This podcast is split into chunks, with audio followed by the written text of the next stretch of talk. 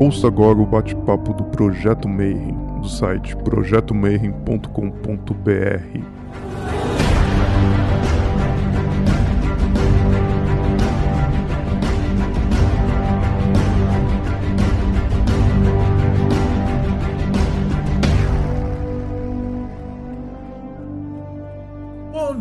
quem é de bom dia, boa noite. Para quem é da boa noite, boa tarde. Se você acabou de chegar no YouTube e está vindo ver mais um bate-papo Mayhem, mas dessa vez você leu Caibalion e aí você acha que você vai ver uma entrevista do Conhecimentos da Humanidade, mas não. Hoje a gente veio aqui para quebrar tabus e a gente vai entrevistar um escritor que ele fez um estudo autenticado, assim, profundo sobre as origens do Caibalion e como é que isso funciona. Só que é o seguinte, para você entender, você vai precisar apertar aqui e colocar ligar legendas e aí options translate to Portuguese. E aí você consegue entender o que a gente está falando, né? E comigo hoje, André Discrovig. How are you, man? I'm okay, man. How are you? Today, our guest is Nicholas Chappell. Discrovig, can you tell us a little bit about our guest? Sure, of course. My pleasure.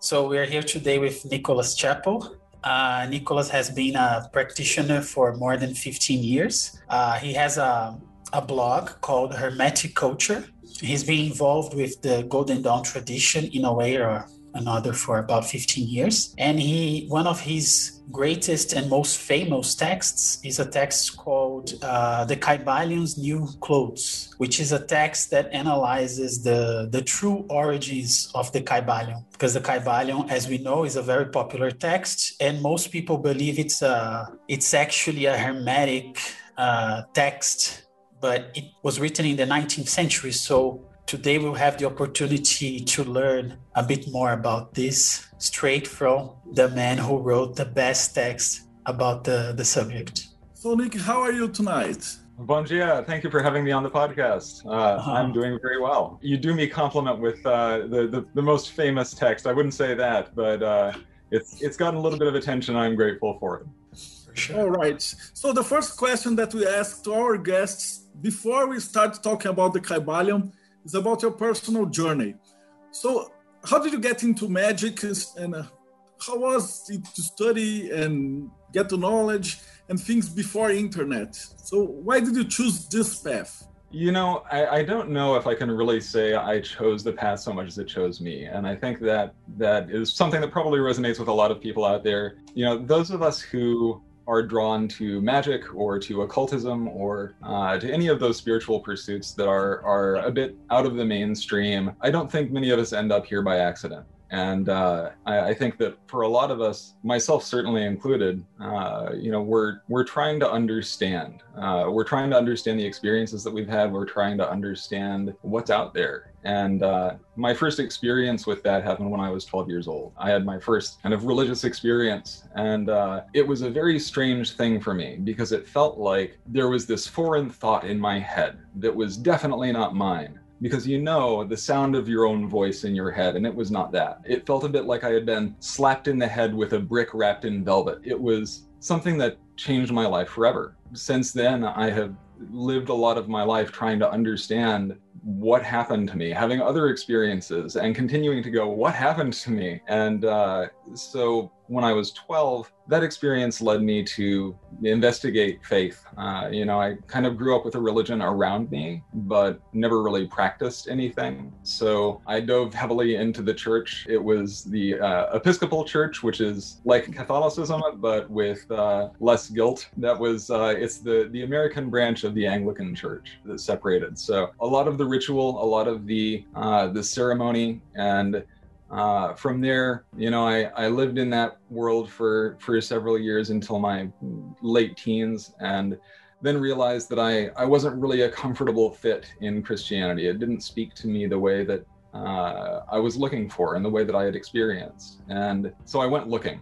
Uh, and that search has kind of continued ever since. Uh, but along the way, uh, it led me to ceremonial magic. I had tried neo paganism for a little while, tried kind of Wicca. Then I was in high school, and a classmate of mine had Gareth Knight's book, A Practical Guide to Kabbalistic Symbolism. And I took a look at this and I was amazed. It spoke to me in the ways that I was looking for, in ways that I understood the language that it was speaking. Uh, it was something that that spoke to my soul. So I picked up a copy of that book. Uh, that was I mean, the first book that I ever got on occultism or hermeticism, and that journey into the Kabbalah specifically was what led me ultimately to the Golden Dawn and to the rest of this big world of hermeticism and of esoterica in general. All right. And second question is what is magic to you? Based on what you lived and how you get there, what do you think about magic? What is magic to you?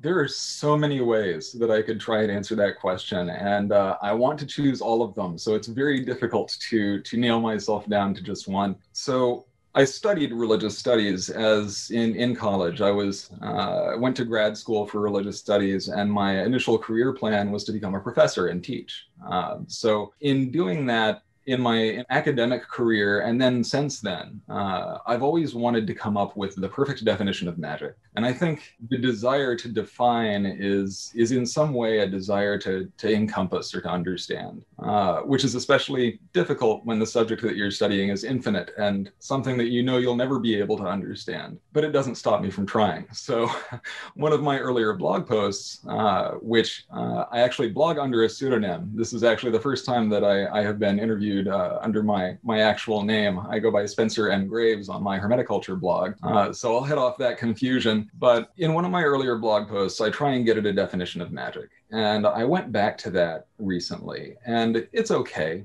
Um, but I wasn't really happy with it because while I feel like the definition that I came up with holds okay, it misses a lot of the point. I spent a lot of my time trying to define magic, but in some ways, the, the undefinability is the purpose the best way that I think of about magic these days, the Egyptian word for magic, Heka, contains the word and the hieroglyph for Ka, the soul. The Egyptians believed that the world was created with magic, everything was created with magic, and that the magic took the shape of the human soul, the Ka, in each person. And so there is something about us fundamentally, something about the ground of our being that is magic. And whatever speaks to us in that way, whatever speaks to our soul and sings this song of creation, um, whatever speaks through us, that to me is magic.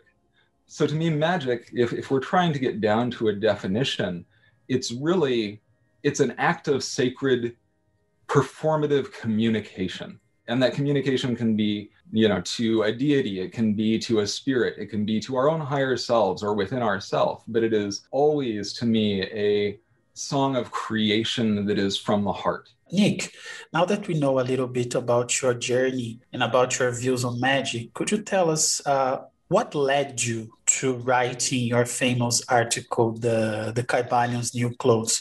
What was going on in your life? I mean the, there, there must have been something that made you want to put that into words. What was that?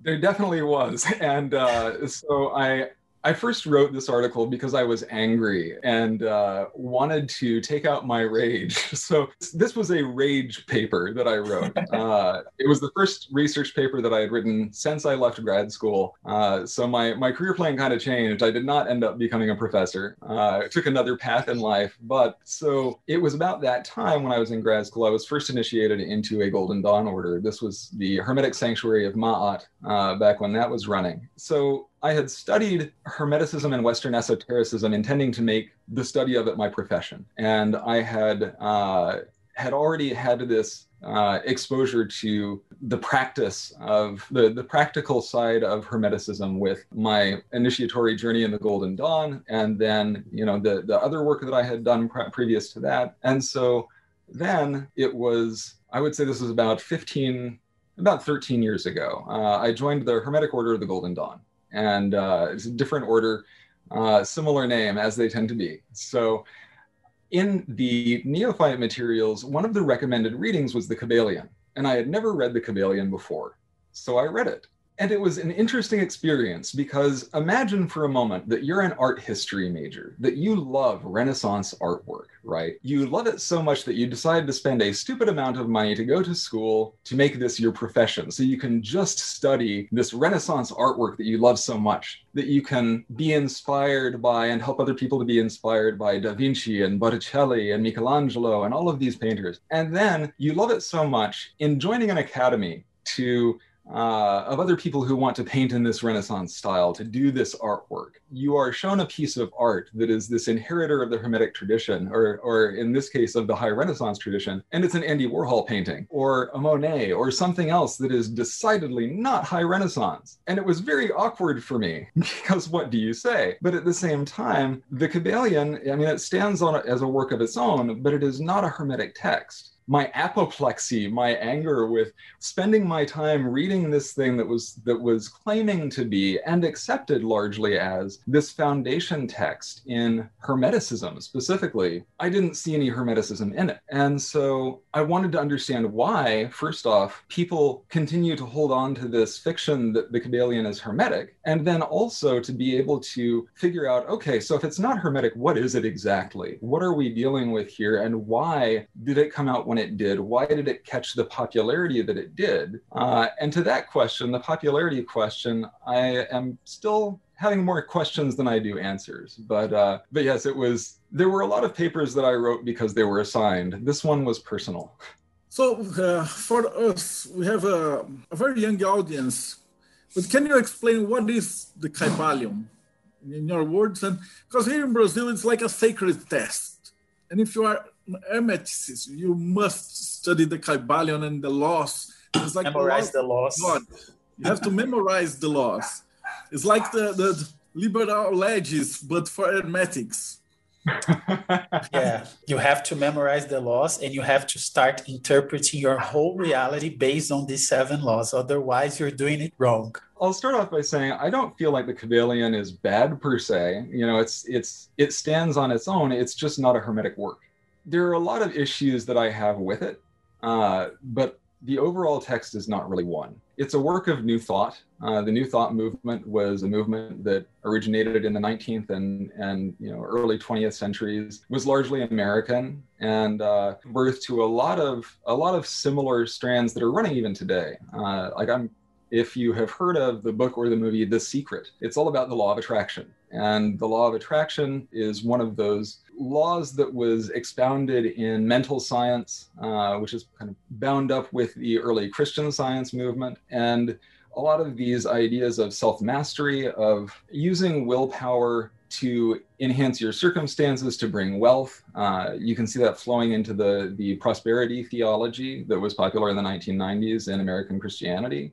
But what you don't see in it is Hermeticism. And one of the things that I had issues with when I started really researching the Kybalion originally and looking at the authorship of it, it wasn't just Hermeticism that was used as kind of a selling point, I guess, or a wrapper around a lot of these New Thought ideas. William Walker Atkinson was a very interesting person, and he wrote a number of books and ultimately appropriated a lot of ideas from other mystical and spiritual traditions to wrap his new thought ideas in. And ultimately, I think that was so successful, and the, and the new thought ideas have taken hold in so many different areas, from the Kybalion and in Hermeticism to uh, to Christian theology to the secular New Age landscape uh, because it offers a framework but doesn't really have any competing uh, history of its own. And so it can kind of absorb these other traditions in ways, may do violence to the tradition a bit, but don't really clash with them which is why I say in, in my paper, you know, I the Kybalion doesn't really have anything to say about Hermeticism, even though Hermeticism does have a great deal these days to say about the Kybalion. And ultimately, one has to ask, you know, if if something gets accepted into a tradition like that, if something becomes part of a tradition for long enough, well, you know, maybe it's just a part of that tradition. That's a bit of a, a softening of my views since I wrote the paper initially, but but still, historically, there's there is no Hermeticism in it you look at the principle of vibration, for example, and the whole idea of sound and vibration in that particular form that it's presented was an 18th century creation. Like that, that concept did not exist in writing before the 18 or before the 1700s and was much more popular as we went into kind of the late 19th early 20th century um, you could see the world secularizing a lot things were moving away from religion and science was becoming uh, very different in a lot of ways. It was moving away from natural philosophy and natural magic into something that was formulaic and that was very defined and very easy to, in some ways, control. Uh, you know, we had the Industrial Revolution and this idea that we can harness the the power of nature and make it serve our will and that found its way in, into magic as well. I, I, think certainly the emphasis on the will, uh, whether you're talking about Thelema or whether you're talking about Golden Dawn for that matter, or the Kybalion, you know, that's that is a universal theme it seems in in Western occultism since the 19th century. But there are certain things that I look for, something that is authentically hermetic. Uh, for example, the the Kybalion mentions, you know, the hermetic axiom as above, so below. That's about as far as it gets into referencing earlier historical works generally the earlier historical quotes that it makes are unattributed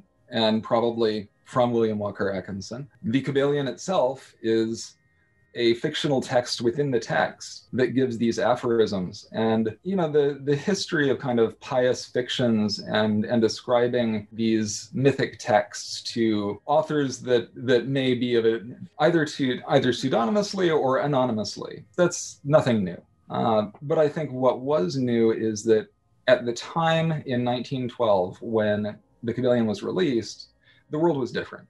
I think you probably could have, if the Kybalion had come out a couple hundred years previously, before the emphasis on what history is changed, before we started looking to more factual documentation of sources before we started looking at at how cohesive not just you know does this seem to fit within a tradition but does this seem to fit over time uh, and had more resources at our disposal for doing that i think we would be having a very different conversation today but what i don't see is any reference to hermetic cosmology. Hermeticism grew out of a form of middle platonism that has a very distinct cosmological sense to it. And since Pico della, Mir- Pico della Mirandola uh, co-opted the, the Kabbalah from, uh, from the Jews in the Renaissance, uh, the Kabbalah has largely been synonymous with the cosmology of Hermeticism. So it's uh, we have a lot of those legacies of appropriation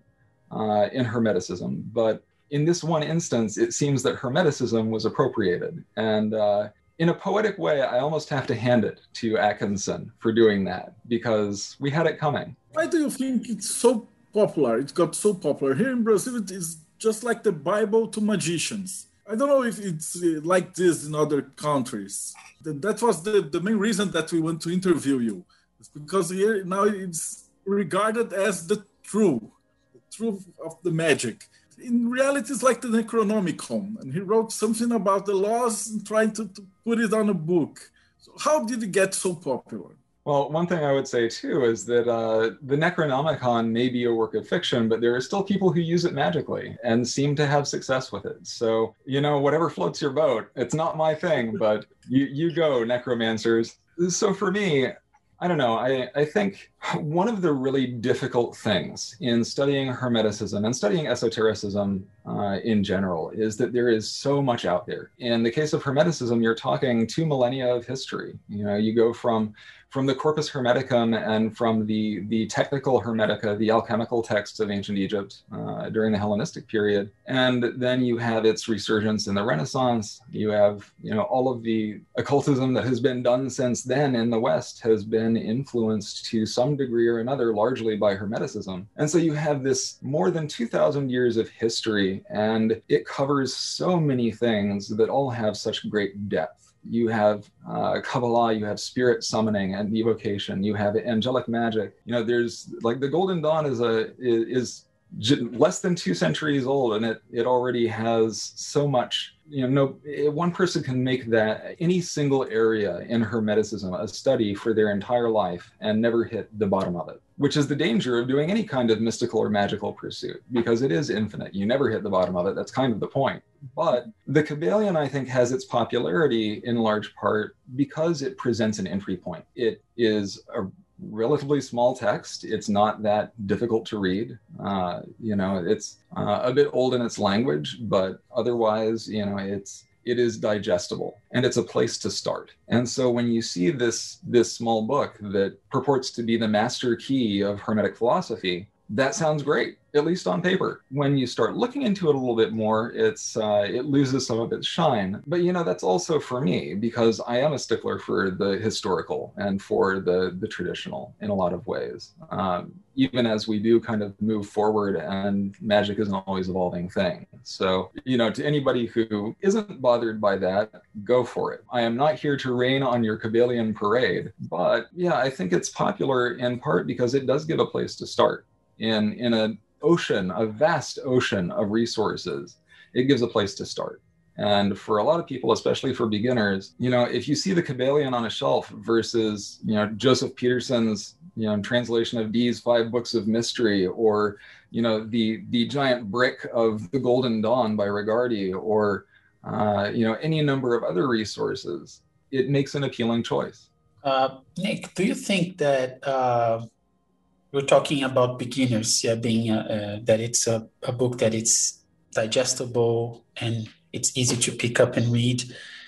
Do you think it could actually at least in terms of ideas somehow be harmful or detrimental to a beginner if this beginner in the future wants to delve deeper into hermeticism and more grounded texts I think whenever you're talking about anything involving magic and spirit, you know, nothing is ever completely safe. But that said, I don't think there's any harm in it. I feel like every spiritual or magical discipline or perspective can work either to good or to ill. And that really depends on how balanced a person is, how grounded they are, you know how they're approaching it so anything can go bad but there are a few specific ways that i think some of the thought that has come out of the new thought movement uh, can go bad and i I feel like if it's going to go bad, if you're going to have a, if you're going to be harmed by working the Kybalion, there are a few ways that I can see that can be done. And the first is that, so if you look at Christian Science, which arose out of the same, same kind of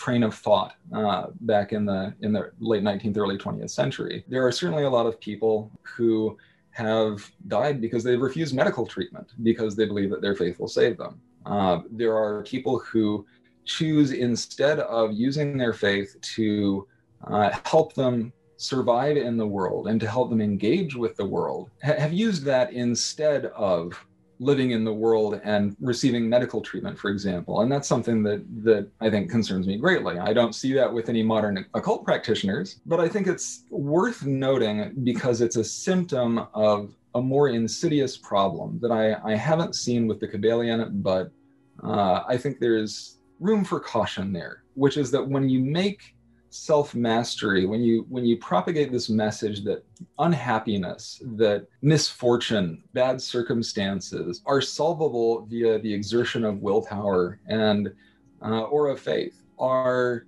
when you make that into something closer to a prosperity theology of if i have enough faith i'll get money because god wants to take care of me then i think you wind you wind up risking blaming people, most especially yourself, for your misfortunes or for your unhappinesses. And so that's something that concerns me. Not something that I see actively happening, but I've seen it elsewhere other than than the Kybalion, and that does concern me. So, you know, any magical or spiritual practice can be harmful to anyone. All of the positive environments that we're looking for, all of the the positive uh, you know gains that we're looking for out of religion can be religion, spirituality, magic, what have you, can be thwarted. You know, they can serve to poor purposes, but that's more an artifact of our humanity than anything else. I think.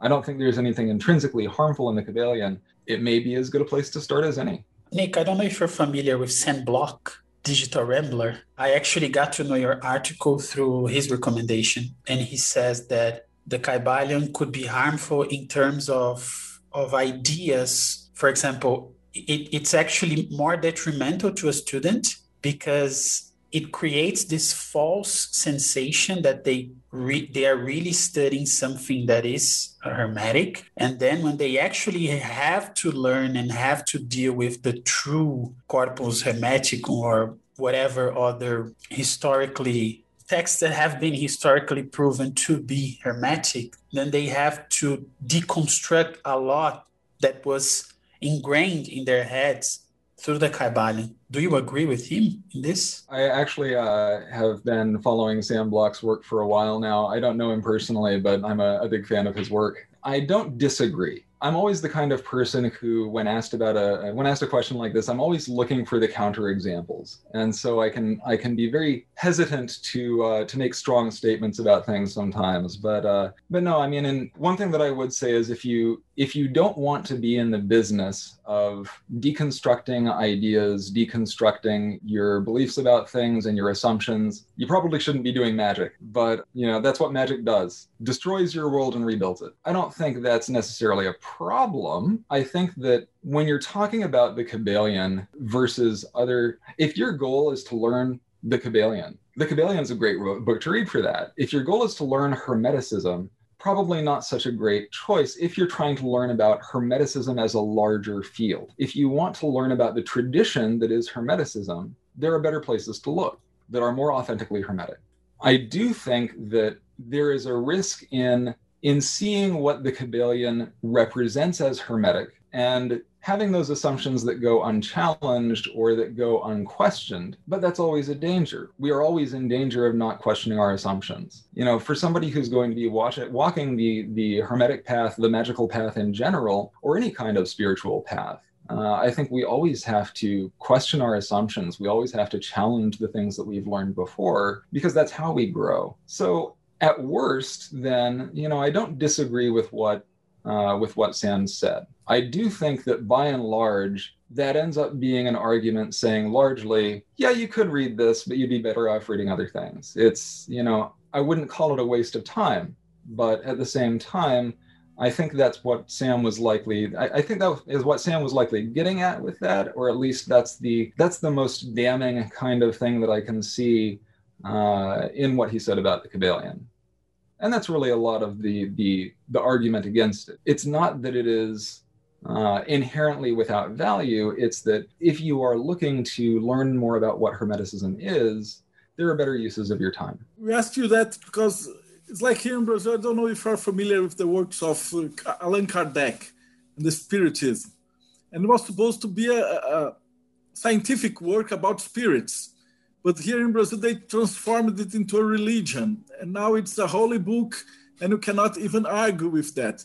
And we feel that uh, the Kybalion is, leading the same way. So, uh, what, which truly hermetic tests would you recommend to the students of the occult?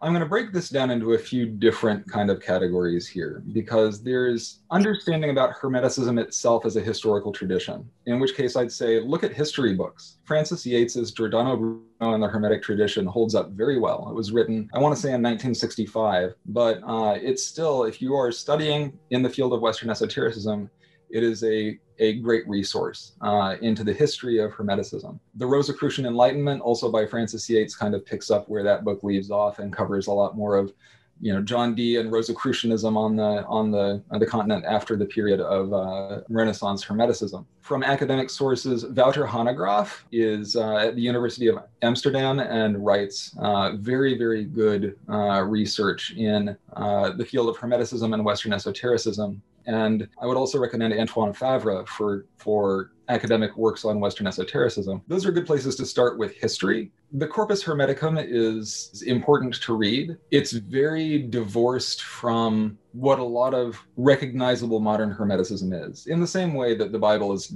you know, if you read the Bible not knowing what Christianity is, you will finish the Bible still not knowing what Christianity is. You can do the same with the Corpus Hermeticum and Hermeticism. So I would say that if you want to be a practitioner of Hermeticism, then it is a very wide tent. Find an area that interests you and dive in. You can go into astrology or alchemy. There is spirit conjuration and summoning. There is, you know, if you want to, if you like lodge style ritual magic, there's the Golden Dawn, there's the Thelema. There are a lot of other things that have come out of that. Pick an area that interests you, find something that speaks to you. But that's the thing. If magic is a song of creation from our heart, from our soul, then ultimately it has to speak to you. And this is one of the areas where I take issue with um, you know the the one true wayism that happens in in occultism because to me uh, and I've certainly experienced this uh, in my time in the Golden Dawn. The system becomes so systematized that you lose sight what is important in it, of what drew you to it. You lose that spark of creativity if you don't hold on to it and tend to it and nurture it. And the only way that you can do that is by finding the things that speak to you and doing those things. So to me, if you want to learn about Hermeticism, study history. If you want to practice Hermeticism, find an area that interests you and jump in. But then I would also say, if you're looking for, if you are already kind of exposed to it or are looking for authors to, to start with, um, there are a few that I really love. John Michael Greer is one of the best authors uh, that I can possibly recommend in Western esotericism. He has a very down to earth, practical writing style. He is, his presentation is very grounded and very informative without being overwrought and without being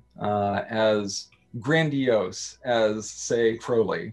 I think that uh, Lon Milo DuQuette is an amazing writer. He uses humor in ways that that are refreshing in a time when uh, you know we we need the humor that we can get.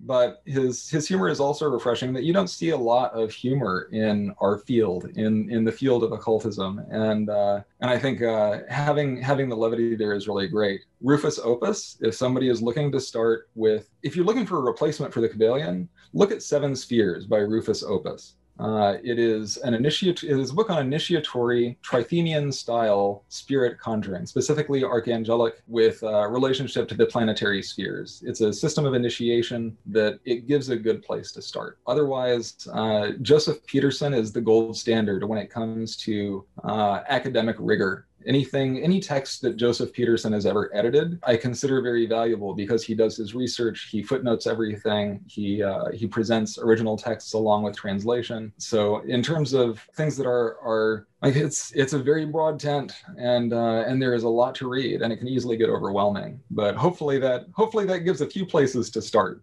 Definitely. Thank you nick and we'll make sure to to list all the books you you've mentioned in the description. So people can easily find them. Now, I would, we would like to ask you a little bit about your current practices. From what we discussed before the interview, uh, you are now trying to blend some new things with the Golden Dawn tradition. Can you tell us a little bit about that, please? Sure. So um, I had. Uh had been in the uh, the Hermetic Order of the Golden Dawn for about ten years. I was an adept for about half of that. I was the imperator of the temple, and uh, uh, and then then everything kind of blew up. I had the uh, the knowledge and conversation of the holy guardian angel, which is uh, is such an unwieldy phrase. But uh, uh Rufus Opus, B.J. Swain, and Jason Miller did a great uh, panel discussion recently on what exactly the HGA is and what that experience is all about. And one of the things that I love uh, that came out of that is the holy guardian angel has this way of when it comes when it when that activates when that comes into your life of saying, surprise, everything you know is wrong. It had to do that uh, for me, for me as well, uh, unfortunately, and it's never a comfortable or a, uh, a clean process. Uh, it shook my life up, and this was about three years ago. Uh, and so, since then, you know, I have left the Golden Dawn, am kind of trying to figure out what from here. But that was when the spirit world really came alive to me and the spirits started speaking back. It was a lot to take in, and it still is frequently. Like, I'm still, once again, I'm in a place in my life where I'm trying to make sense of what has happened to me because I still don't know what happened to me. And I don't think any of us ever do fully from that experience. But, you know, these days, I'm not a Golden Dawn magician anymore, even though I still use the Golden Dawn framework you know extensively it's still a part of it's a part of the fabric of my magical dna but in a lot of ways i like to think of myself these days uh, as more of a golden dawn sorcerer along the lines of sorcery that jason miller and aidan wachter speak about take the system and I use what speaks to me. A lot of what does speak to me is that ceremonial lodge style, very scripted, very grandiose kind of magic. I love the ritual drama of it. That's what sings to my soul. And so I still incorporate that into a lot of my my you know magical practice, but then there's the other part of it that I'm still struggling to reconcile. So the the goddess Hecate claimed me back in 2009, uh, and she seems to have a way of doing that to people. Uh, other people that I have spoken of who are devotees of Hecate have said that they it was not really their choice either. I never really had any relationship with Hecate particularly. Uh, couldn't really have told you much about her.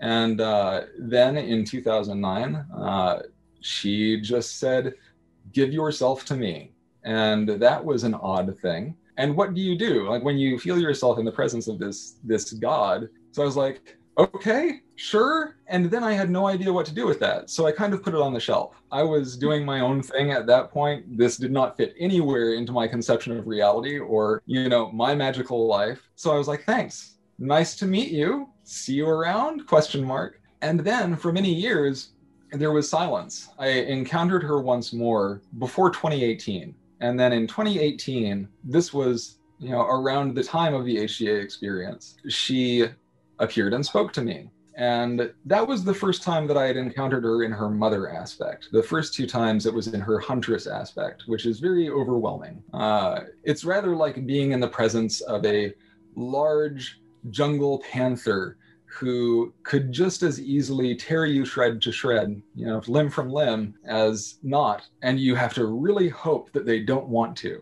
So that was an overwhelming experience, but the, the experience of Hecate's mother was much more calm and peaceful and, uh, and serene. And the irony is that when I had this experience, like I had, I had been, I had known that Hecate was knocking. Like she was knocking at the door. I was starting to feel like I got to take this off the shelf and do something with it. Like this is a contact that I, I need to reach out to, but I don't really understand. I don't know how to do that. I don't know where to start. And so I guess she got tired of waiting for me to call and decided to call me my to call me herself.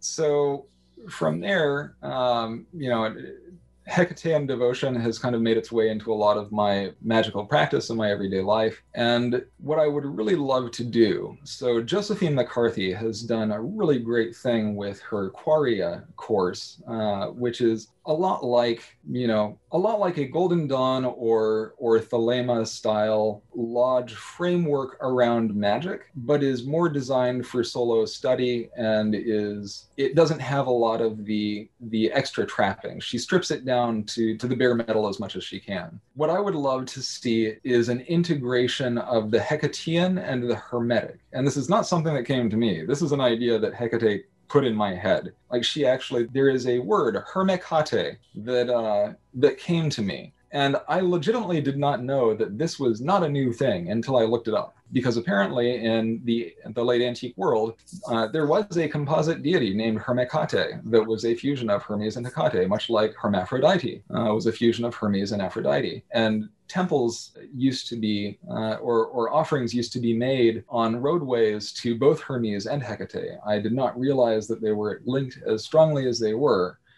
then started you know diving a bit more into the greek magical papyri started looking into uh, kind of the origin of like where does Hecate come from and what can I learn about this. But ultimately, a lot of that learning has become experiential. And ultimately, I think that's what the Golden Dawn was initially created to do. It was designed to take people who were, uh, you know, alienated from the natural world by, you know, Victorian culture and the Industrial Revolution, and give them a springboard, an, a jumping point uh, to to get into the grimoire magic that had had come before. But grimoire magic was a very different thing from, you know, what was what what accorded with Victorian English sensibilities for one, and also, you know, it was it was a different world that they were living in uh, at the time, and so people needed to be introduced to that I would like to do something like that with Hermes and Hecate. I think that would be delightful, and uh, I I invite anybody who is out there and is interested to you know get in touch with me. I would love to collaborate. This is not a project that I can do on my own. This is not a one person work. We would be most grateful to help you.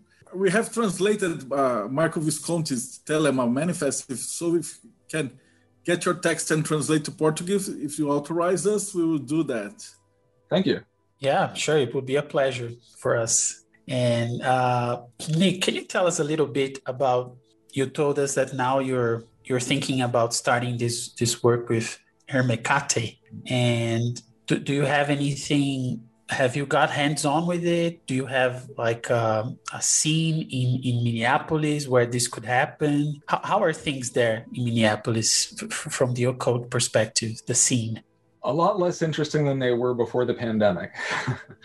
uh, it is a very large there's a very large occult culture in Minneapolis. Uh, you know, compared to other cities, it's mostly a hotbed of thelema. Leaping Laughter Lodge is located here, and uh, uh of course, Llewellyn Publishing is out of St. Paul. Uh, and uh, you know, we we have a conference, Paganicon, that happens every year, and there are some good occult bookshops. I actually, my partner and I run the Twin Cities Ceremonial Magic Discussion group out of a local bookstore, Magus Books. So it's been on hiatus in the pandemic, but uh, we will be resuming that either virtually or or in person, depending on timing and how things go with this. So a lot of people out there. Uh, the Twin Cities is is one of those areas in which largely people kind of do their own thing, and so I too have been sort of doing my own thing in that regard. I've uh, I've been working on kind of some of the integration pieces, but uh, you know it's it's a very strange thing to have this this experience and and be shown like this thing that is something that that you want to help bring into the world but have no idea how to do it. And ultimately that's it's always a challenge. No matter how much experience you get in magic no matter how much you learn you're always a beginner. There is always more. I have been talking to a lot of practitioners and, and scholars and writers and they're mostly like bruce lee. They're getting the best of each discipline and join and experimenting. And the pandemic helped it. So that we are locked down in our house and we all can do is talk to people and experimenting. Aaron Leitch said that is probably the best time in, in history to try the Abramelin. Well, we certainly have fewer obligations for in-person contact, but uh, I miss the in-person contact. Yeah. Uh, I have a question from Victor Mendes who said uh, principles like vibration and cause and effect can be seen as non hermetics. But what about the principle of correspondence? Isn't it something that helps to understand several points of the planes and the magical world in general? Absolutely. A lot of the principles that the Kybalion refers to aren't principles that are foreign to Hermeticism at all. They're principles that have already been there or are kind of being newly introduced but either way yeah the principle of correspondence that that's right there in the emerald tablet. You know the the the one thing that i will say um, the Kybalion gets dead on is you know as, as above so below. I can't disagree with that. And as long as you have that that principle of correspondence that to me is the key to understanding so much of this. Without the idea of correspondence, that the macrocosm, that what's above is like what's below, without this idea that there is something similar to our experience, something similar to our world, something similar enough that we can relate to it, that we can communicate with it, then we don't really have a foothold for communicating or performing magic or for understanding any of this at all. So it has to come from somewhere. That to me is is a basic fundamental tenet of Hermeticism. It's also probably the the least controversial of uh, of the principles in the Kybalion when it comes to its uh, historicity being attested to in, in the larger Hermetic tradition. Do you have any advice for the beginners? That's something that we always ask our guests, making a huge collection of uh, advices here. so, what would be your advice to someone that is uh, listening here? He get to this interview thinking about the Kybalion, and then he's shocked and he said, "What do I do next?" And what advice would you give to the beginner? Well, like I said, it's a it's a very large field. There's a lot to learn. There's a lot to explore and to study, and it can be very, very overwhelming, especially with the internet. The internet puts uh, a world of knowledge at our fingertips, but it also makes the decision paralysis even worse. I'm not one of those people who will criticize somebody for being an armchair magician. I think that's uh, I, I think that's a loaded term. uh, that has seen its day. But what I will say is that it's going to be more valuable to get out and practice, to do something, to pick up something and do it, than it is going to be to just read about doing something. Uh, this is an area that I could often stand to take my own advice more, uh, full disclosure. So, you know, I say this as somebody who I have I still have problems with consistency in my practice. You know, I still struggle frequently when it comes to what to look at next, what to do, you know, what to learn. It will always feel like that. That's okay and it's normal. Pick a place and dive in. Find something that interests you. And what I will say is there are a lot of people out there who are eager to tell you how things are. There are a lot of people who are out there who are eager to share their experiences and to to you know share the the wisdom that they've gained. But there's a difference between those two. So the biggest caution that I would give is just anybody who tells you that they know exactly what's going on, anybody who tells you that they know what the truth is, they probably don't. I certainly don't. I've been doing this for a very long time, and I don't know anybody else who's been doing it for a long time that does either. So you are in good company. It's always okay to be a beginner. You'll always be a beginner. That's great advice, Nick. Thank you. And now that we are approaching the end of our interview, can you tell us where and how can people get in touch with you? And the links that you give us will be in the description of the video. Uh, so, uh, in my writing, I generally go by the pseudonym Spencer M. Graves. Uh, you can find me under that name on Facebook. You can also find my blog, Hermeticulture, at hermeticulture.org. And uh, if you want to uh, to speak with me as well uh, through Facebook, my my real name, Nicholas Chappell, friend me there because I don't check the other one that much. They asked me to ask you the question that uh, we uh, interview lots of religious leaders and, and, people from several different religions and said you should ask him too. Uh, that the question is, what do you think happens to us after we die? According to what you studied and, and your practice in the Golden Dawn and the spirits and, and Hecate and everything that you, you have seen the world, what do you believe? I don't really know what comes after this. The I have had enough encounters with spirits of the departed to know that there is something of us that is us that survives after this life. I have no idea what that is going to be like. I don't know what the experience will be, but uh, you know, I I wish I could tell you that I I have any idea. I know it's not the end, but I don't know what it is. Any any answer is as good as Heron. I, I think I've asked about 150 person and got like 100 different answering. So it's nice to just know your opinion. Well, thank you so much for your time. And Scrav, you want to say something? No, just just want to thank Nick for taking the time to be here and, and share your knowledge with us. Thank you very much. Thank you so much for having me. E para você que acompanhou a gente, então não esquece, dá o like, segue o Nick, dá uma olhada nos links embaixo, apoia o canal e a gente se vê aí no próximo bate-papo Mayhem.